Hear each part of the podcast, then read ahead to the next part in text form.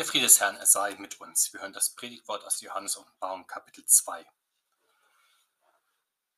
Jesus Christus gibt Johannes den Auftrag, dem Engel der Gemeinde in Ephesus schreibe, das sagt der, der hält die sieben Sterne in seiner Rechten, der da wandelt mitten unter den sieben goldenen Leuchtern.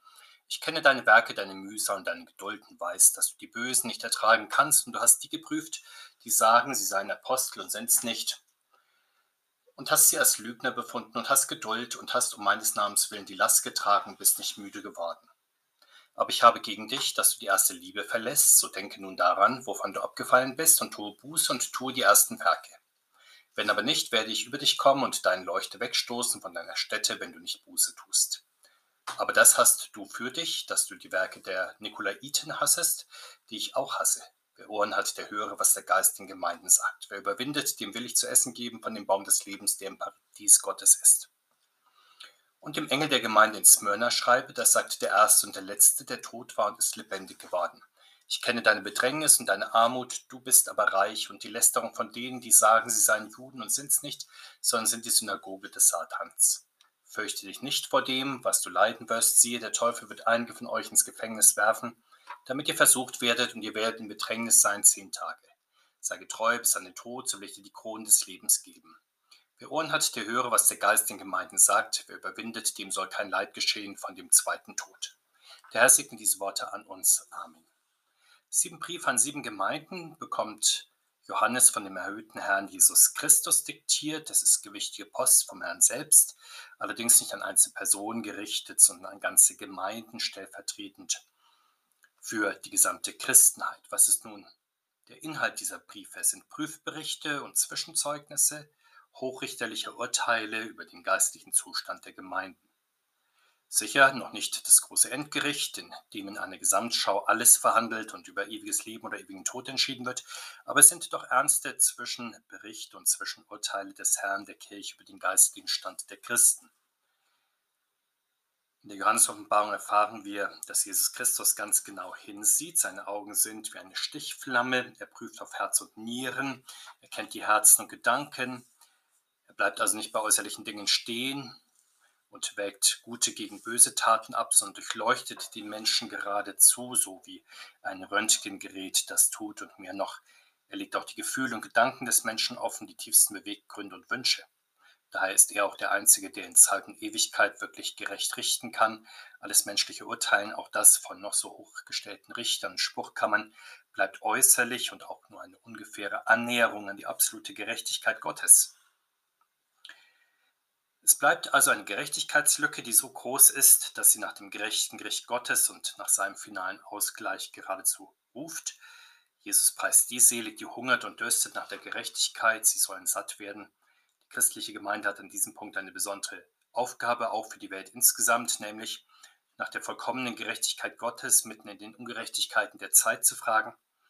Aber weil wir uns auch als Christen manchmal zu schnell mit vorläufiger und begrenzter Gerechtigkeit zufrieden geben, deswegen tritt Jesus Christus seiner Gemeinde in seinem Wort auch in der Zeit richtend entgegen. Der Apostel Petrus sagt einmal, dass das Gericht Gottes anfängt bei der Kirche, nicht bei der Welt. Deshalb also nun bekommt Johannes den Auftrag, die hochrichterlichen Urteile des Herrn den sieben Gemeinden zu übermitteln. wir tun gut daran, wenn wir diese geistlichen Problemlagen, die wir geschildert bekommen, nicht nur als damaliges Problem, sondern auch als die bestimmte Gegenwart unserer Gemeinden erkennen, gerade weil wir manchmal dazu neigen, die Situation unserer Kirche und das Leben unserer Gemeinden zu positiv einzuschätzen, wenn wir unsere Stärken sehen, aber Schwächen dann wegerklären oder schönreden. Mit seinen Prüfberichten leitet der Herr uns an, unsere Gemeinden in ihrem geistlichen Bestand so zu sehen, wie sie in seinen Augen also in Wahrheit sind. Betrachten wir nun das erste von sieben Sendschreiben der Johannes-Offenbarung. Der Apostel Johannes schreibt es an die Gemeinde in Ephesus. Die Gemeinden Jesu Christi, sie scheinen ja als Lichter in der dunklen Welt. Sie sind nicht nur die Stadt auf dem Berg, sondern in Christus, dem hellen Morgenstern, dann auch Fixstern für die ganze Welt. Ihr Licht beziehen die Gemeinden von Christus, dem Licht der Welt. Von ihm haben sie ihre Brennkraft, ihr Öl. Doch die Gemeinden stehen, wie auch das Gleichnis von den zehn Jungfrauen zeigt, immer in der Gefahr, in der Glaubenskraft nachzulassen und damit gar nicht mehr zu leuchten. und die eigene Bestimmung zu verfehlen. Und deswegen schreibt der Herr an die Gemeinden, tritt in den sieben Sendschreiben den Gemeinden als endzeitlicher Richter gegenüber. Zweierlei lobt der Herr an der Gemeinde in Ephesus nun, ihre Mühsal und ihre Geduld. Mit der Mühsal sind die Bemühungen der Gemeinde um die Ausbreitung des Wortes gemeint. Sie hat lobenswerterweise nicht nachgelassen, das Evangelium auszubreiten, und das hat sie in Geduld getan, also in großer Leidensfähigkeit und Glaubensfestigkeit. Das haben die Epheser auch durch Folgendes unter Beweis gestellt. Sie prüften genau die Apostel und Lehrer, die in ihrer Gemeinde Dienst taten, so wie es Aufgabe der christlichen Gemeinde zu allen Zeiten ist, alles zu prüfen, aber nur das Wahre und Gute zu behalten. Dabei bemerkten sie auch die falschen Apostel und Lehrer, die in die Gemeinde eingedrungen waren und überführten ihre Lehre der Lüge oder nahmen sie nicht an. Wir waren nun die falschen Apostel in Ephesus. Im Vers 6 werden sie Nikolaiten genannt, in anderen Sendschreiben die Biliamiten oder Anhänger der Isebel. Mit diesen Namen wird angedeutet, dass sie doch sehr populäre Lehren vertraten, aber die falsche Prophetie des Biliam aus der Mosezeit sowie den Götzendienst der Königin Isebel aus der Königszeit fortsetzten.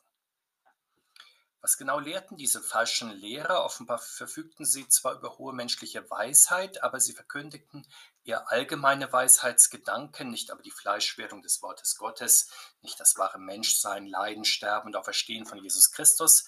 Offenbar waren sie nicht wirklich geistlich gesinnt, sondern eher irdisch. Es gehört zum Leben der christlichen Gemeinde in dieser Zeit, dass sie immer wieder der Verführung der Lüge gegenübersteht und dann standhalten muss. Auch die Bibelausleger und Prediger des Wortes verführt ja der Widersacher zu mancher Halbwahrheit und Täuschung. Deswegen sind nicht nur die Prediger aufgefordert zu ringen um die Wahrheit des Evangeliums, sondern auch die Gemeinden. Die größte Versuchung der Gemeinde heute besteht vielleicht darin, sich dieser Mühe gar nicht zu unterziehen, sondern, wenn man dann überhaupt einer geistlichen Rede lauscht, sich dann vielleicht den Prediger zu suchen, der einem genau das sagt, was man gerne hören möchte oder was einfach nur leicht eingängig ist. Der Gemeinde in Ephesus jedenfalls wird vom Herrn bescheinigt, dass sie im Eifer um die Wahrheit nicht müde geworden ist und so die Geduld des Glaubens bewiesen hat. Im genauen Hören des Evangeliums wurde um den wahren Verstand des Wortes Gottes gerungen und Halbwahrheiten und Unwahrheiten zurückgewiesen. Allerdings dem durchdringenden Blick des Weltenrichters entgeht ein Mangel der Gemeinde in Ephesus nicht und er rügt sie dafür, dass sie die erste Liebe verlassen hat. Manch einer versteht diese Stelle als Beleg für den vielbeschworenen Gegensatz von Lehre und Liebe. Manch einer spielt gerne die großherzige christliche Religion der Liebe gegen ein enges, lehrgesetzliches, dogmatisches Christentum aus.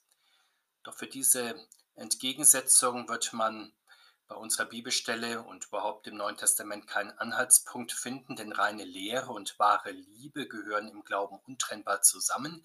Sie lassen sich nicht künstlich trennen. Leider natürlich fallen sie in der Praxis manchmal auseinander. So war in Ephesus die erste Liebe verloren gegangen. Sie war erkaltet, so wie es immer bei Christen passiert, wenn ihr Glaube zwar da ist, vielleicht sogar wortreich und lautstark, aber nur eine Hülle, nur eine Formel ohne wirkliches inneres Feuer ist. Wie kommen verkühlte Christen dann wieder zur feurigen ersten Liebe, zur Liebe Gottes, die von Anfang der Welt gewesen ist und der Herr Jesus Christus, der Anfänger unseres Glaubens, uns zurückführt? Die große Aufgabe des Glaubens ist, in den Verführungen und Versuchungen dieser Zeit in der ersten Liebe bis ans Ende zu beharren. Das gilt nicht nur für den Einzelnen, sondern auch für die christliche Gemeinde insgesamt, weil ja auch im Glauben keiner sich selbst lebt und stirbt. Doch wie geht das? Der Herr sagt, denke nun daran, wovon du abgefallen bist und tue Buße und tue die ersten Werke. Die Gemeinde wird hier nicht in der Hauptsache zur Vertiefung in ihre einzelnen Sünden aufgerufen, sondern dazu an die erste Liebe Gottes zu denken. Gottes Gnade ist ja der Grund und die Quelle des Glaubens. Zu ihr gilt es in der Buße zurückzukehren Umkehr und Erneuerung sind nicht Veränderungen des Lebens, die wir selber machen könnten, sondern Gott macht sie, indem er uns zur Umkehr ruft und umkehrt auf sich hin, auf die Quelle des Lebens. Der Bußruf des Herrn nun ist doppelter Art. Er sagt, tue Buß und tue die ersten Werke. Beides gehört zusammen, sich zu Gottes Liebe zurückrufen zu lassen und dann aus dieser Liebe zu leben. Nur eines davon zu tun wäre verkehrt, etwa ohne Buße zu leben, der Meinung, man wäre als Christ schon ausreichend erneuert und zum Guten auch ohne weiteres in der Lage. Auch das Gegenteil greift zu kurz, ausschließlich aus der Gnade Gottes schöpfen zu wollen und dies dann auch in Werken der Liebe weiterzugeben. Der Herr fügt an seine Bußermahnung auch eine ernste Drohung an. Lässt sich die Gemeinde nicht durch Gottes Güte zur Buße leiten, so verliert sie ihre Existenzberechtigung. Der Herr wird ihren Leuchter umstoßen, dann hört die Gemeinde geistlich auf zu existieren. Die Reformation hat mit der Neubesinnung auf die echte biblische Buße begonnen, zu der der Herr in seinem Wort leitet. Sie hat sich damals bekanntlich gegen die gekaufte Buße gewandt und gegen menschengemachte Reue und Genugtuungsleistung. Und auch heute steht und fällt unser Bestand als christliche Gemeinde damit, ob wir bereit sind, uns vom Herrn immer wieder zur Umkehr führen zu lassen oder ob wir uns mit der Buße begnügen, zu der unter anderem Weltuntergangspropheten rufen oder die wir durch eigene Einsicht und eigene Lebensänderung selbst zustande bringen. Am Schluss des Sendschreibens an die Epheser steht eine große Verheißung, denen die überwinden, will der Herr zu essen geben vom Baum des Lebens im Paradies.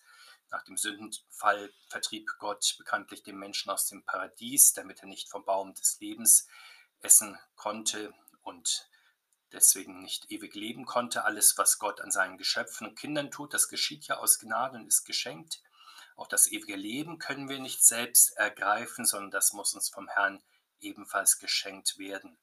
Die Überwindung, die der Herr von uns verlangt, besteht darin, von eigenen Wegen abzulassen. Das gilt im Blick auf diese Zeit, aber auch im Blick auf die Ewigkeit. Auf dem Weg des Glaubens dann wird Ich-Sucht überwunden, wenn Gott uns zu sich zurückruft und so wird es dann auch am Ende des irdischen Lebens sein, wenn er uns aus den Toten ruft, nicht damit wir etwas sind in seiner Ewigkeit, sondern damit er alles in allem ist und wir aus ihm schöpfen und leben und seine Herrlichkeit schauen und genießen. Kommen wir zum Prüfbericht an die Gemeinde in Smyrna. Der Herr Christus macht deutlich, selbst dort, wo die Kirche am besten und stärksten ist, so wie etwa in Smyrna, selbst dort ist die Gemeinde Jesu Christi geistlich arm, sowie von innen und außen bedroht. Das gilt für alle christlichen Gemeinden. Sie stehen unter dem Gericht dieser Zeit, ganz gleich in welchem Jahrhundert und auf welchem Kontinent. Die Lehrer der Kirche haben diesen Sachverhalt so auf den Punkt gebracht, dass die Kirche in dieser Welt streitende, oftmals auch leidende Kirche ist, also noch nicht triumphierende, noch nicht verherrlichte Kirche. Und das kann auch nicht anders sein, denn die Kirche muss ja in dieser Welt Abbild ihres Herrn sein. Und so wie Jesus Christus gelebt, gelitten, kämpft hat, so lebt, leidet, kämpft auch seine Kirche. Und wo sie das nicht tut, da ist sie nicht mehr seine Kirche, sondern Salz, das nicht mehr Salz und Licht unter dem Eimer. Jesus Christus sagt es nochmal deutlicher hier im Sendschreiben, dann ist sie sogar Kirche des Widersachers. Sehen wir genauer, was der Herr meint, wenn er von seiner bedrängten Gemeinde spricht. Die Gemeinden sind in Gefahr durch üble Nachrede und durch handfeste Verfolgung. Der Gemeinde in Smyrna kündigt der Herr an, dass der Widersacher einige von ihnen zehn Tage ins Gefängnis werfen wird. Kennen wir heute ähnliche Bedrängnis im Nahen und Mittleren Osten sowie in Asien, ist die Kirche vielfach eine verfolgte Kirche. Das angebliche Verbrechen, ein Christ zu sein, wird dann oft genug mit harten Strafen verfolgt. Im Westen ist uns die andere Form der Prüfung, von der der Herr spricht, geläufiger. Das ist das, was Jesus Christus als Bedrängnis durch Lästerei oder Nachrede bezeichnet. Das gibt es als Infragestellung der Christen von außen durch eine moderne Gesellschaft, die mit den christlichen Grundlagen nichts mehr anfangen kann oder nur sehr wenig. Das gibt es aber auch als Richtungsstreitigkeiten innerhalb der christlichen Gemeinden. Die Bedrängnis von innen besteht darin, dass die Kirche immer wieder auch von innen heraus kritisiert werden von Menschen, die sich selbst als Christen bezeichnen. Manche Menschen meinen ja, dass es zur christlichen Freiheit gehört, auch im offenen Widerspruch zur Bibel und zur Lehre der Kirche zu stehen. Es gibt aber auch die Kritik an der Kirche von außen, in den Medien, bei Politikern, bei Wissenschaftlern, wo manchmal Religion sehr grundsätzlich kritisiert wird oder im Besonderen nur und vor allem das Christentum. So kommt es, dass auch unter denen, die sich Christen nennen, die sich zur Kirche halten wollen, immer nur wenige den Mut aufbringen, auch die christlichen Positionen zu vertreten, die nicht mit der Mehrheitsmeinung übereinstimmen, die oftmals so laut vertreten wird. Es gehört unabänderlich zu unserem Christenstand unter dem übermächtigen Gericht dieser Welt, dass wir in dieser Weise bedrängt sind in dieser Zeit. In Smyrna nun war die junge Gemeinde Anfeindungen von einflussreichen jüdischen Gruppen ausgesetzt, als der christliche Glaube sich mitten in den Synagogengemeinden ausbreitete, führte das bisweilen zu heftiger Kritik am neuen Weg aus der Synagogengemeinde bis hin zu Anklagen vor staatlichen Gerichten. Heute ist der Weg der Kirche nicht weniger umkämpft. Wie wir wissen, konkurrieren verschiedene christliche Konfessionen miteinander um die rechte Auslegung der Heiligen Schrift. Hinzu kommen sehr unterschiedliche Bewertungen von gesellschaftspolitischen Fragen innerhalb der jeweiligen Kirchen. Jesus Christus nun ruft die Seinen in die Nachfolge des Glaubens und des Bekennens und damit auch in die Leidensnachfolge. Martin Luther stellt einmal fest, dass das Kreuz eines der Kennzeichen der wahren Kirche ist.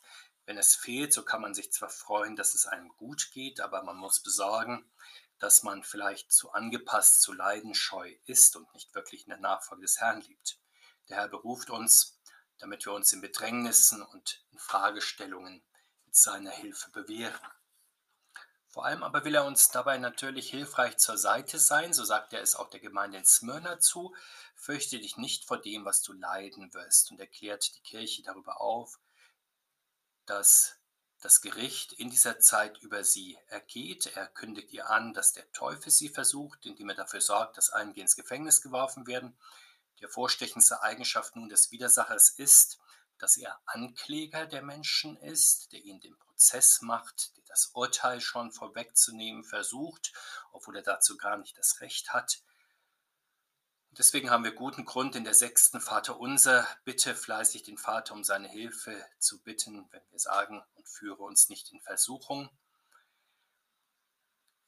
Und darauf zu vertrauen, dass uns Festigkeit unseres Glaubens in den Kämpfen unseres Lebens und in dieser Welt geschenkt wird. Wie ist es möglich, diesen Versuchungen zu widerstehen? Jesus Christus begrenzt ja ganz offensichtlich die Zeit der Versuchung. Hier an dieser Stelle spricht er von zehn Tagen und deswegen beten wir ja auch im Vater unser, führe uns nicht in Versuchung. Damit ist gemeint, nicht so sehr, dass wir nicht widerstehen, dass wir nicht standhalten können. Und dass der Vater unsere Bitte hören will, das macht Jesus Christus selbst deutlich und sagt, dass die Prüfungszeit absehbar ist, also vorsorglich von Gott begrenzt wird. Vor allem aber stärkt der Herr den Glauben der Seinen. Sie mögen zwar hin und wieder vor menschlichen Gerichten stehen, aber ihr Richter ist ein ganz anderer. Das ist der auferstandene Herr über Himmel und Erde, auch wenn auf der Rennbahn des Lebens den Menschen immer wieder Nachteile drohen, die am Glauben festhalten. Die Jury, die den Siegespreis am Ende verteilt, besteht dann nicht aus Menschen, die Krone des Lebens wird vom Herrn verliehen. Deswegen ermahnt der Herr mit allem Ernst, sei getreu bis an den Tod, so dir die Krone des Lebens geben. Das ewige Leben mit Jesus Christus, das ist also das strahlende Ziel, das wir als Christen im Blick haben, dass wir auf das große Ziel zugehen, schließlich ein Teil der verherrlichten und der triumphierenden Kirche zu sein. Und das ist ja ein Ziel, für das es sich manches zu ertragen und für das es zu kämpfen lohnt. Treue bis und in den Tod schwören Menschen bisweilen ja auch bei sehr geringeren Zielen. Es gibt Zeiten, da gehen sie mit fliegenden Fahnen für Volk und Vaterland in den Tod. Heute opfert sich manch einer für seinen Beruf auf, für den eigenen Wohlstand. Wieder andere setzen sich voll und ganz für bestimmte Ideale ein, zum Beispiel Umweltschutz, soziale Gerechtigkeit, die Förderung von Kunst, Kultur, der Wissenschaft und anderes mehr und zweifellos braucht es immer wieder auch Opferbereitschaft unter uns Christen, wo einer für den anderen einsteht, so wie es Jesus Christus im Evangelium fordert. Aber die Quelle dieser Hingabe muss unser Glaube an den Sohn Gottes sein, der sich selbst für uns dahingegeben hat. Durch ihn empfangen wir ja die Gaben des Geistes, mit deren Hilfe wir dann in seiner Nachfolge unser Kreuz tragen können. In seiner Nachfolge sollen wir stehen und nicht damit wir in dieser Welt Gebühren mit Preisen und Ehrungen versehen werden, mit materiellem Reichtum, Dankbarkeit, Nachruhm, Ansehen, mit der Liebe von Verwandten und Fremden, mit Orden und Auszeichnungen. Krone des Lebens gewinnen wir auf diese Weise nicht. Diese kann uns eben nur im Glauben an den Herrn Jesus Christus verliehen werden. Darauf also kommt es an, dass wir im christlichen Leben mit Hilfe des Heiligen Geistes den alten Menschen und die Rücksichten der alten Welt immer wieder im Blick auf Christus überwinden, mit dem Ziel, dass wir uns zum Herrn bekennen, was auch kommt und in unserem Alltag Lasten tragen zum Wohl unserer Mitmenschen, so wie er Lasten für andere getragen hat und wo wir so aus dem Wort Gottes leben, da brauchen wir den Tod nicht zu fürchten, weder das Ende unserer Lebensfunktionen, was hier als der erste Tod gemeint ist, noch die Frage, was von unserem Leben im Gericht Gottes überhaupt übrig bleiben wird, ob es etwas gibt, das der Herr für seine Ewigkeit aufbewahren wird. Das wäre dann die Rettung vom zweiten Tod. Diese Überlegungen müssen uns nicht bekümmern, denn der Richter über die Lebenden und die Toten selbst steht für uns ein. Uns erwartet Leben in seiner Gemeinschaft. Jesus Christus helfe uns zur Furchtlosigkeit des Glaubens im Leben und im Sterben, sodass wir nach seiner Verheißung am Ende die Krone des Lebens aus seiner Hand empfangen. Die Gnade des Herrn Jesus, sie sei mit uns. Amen.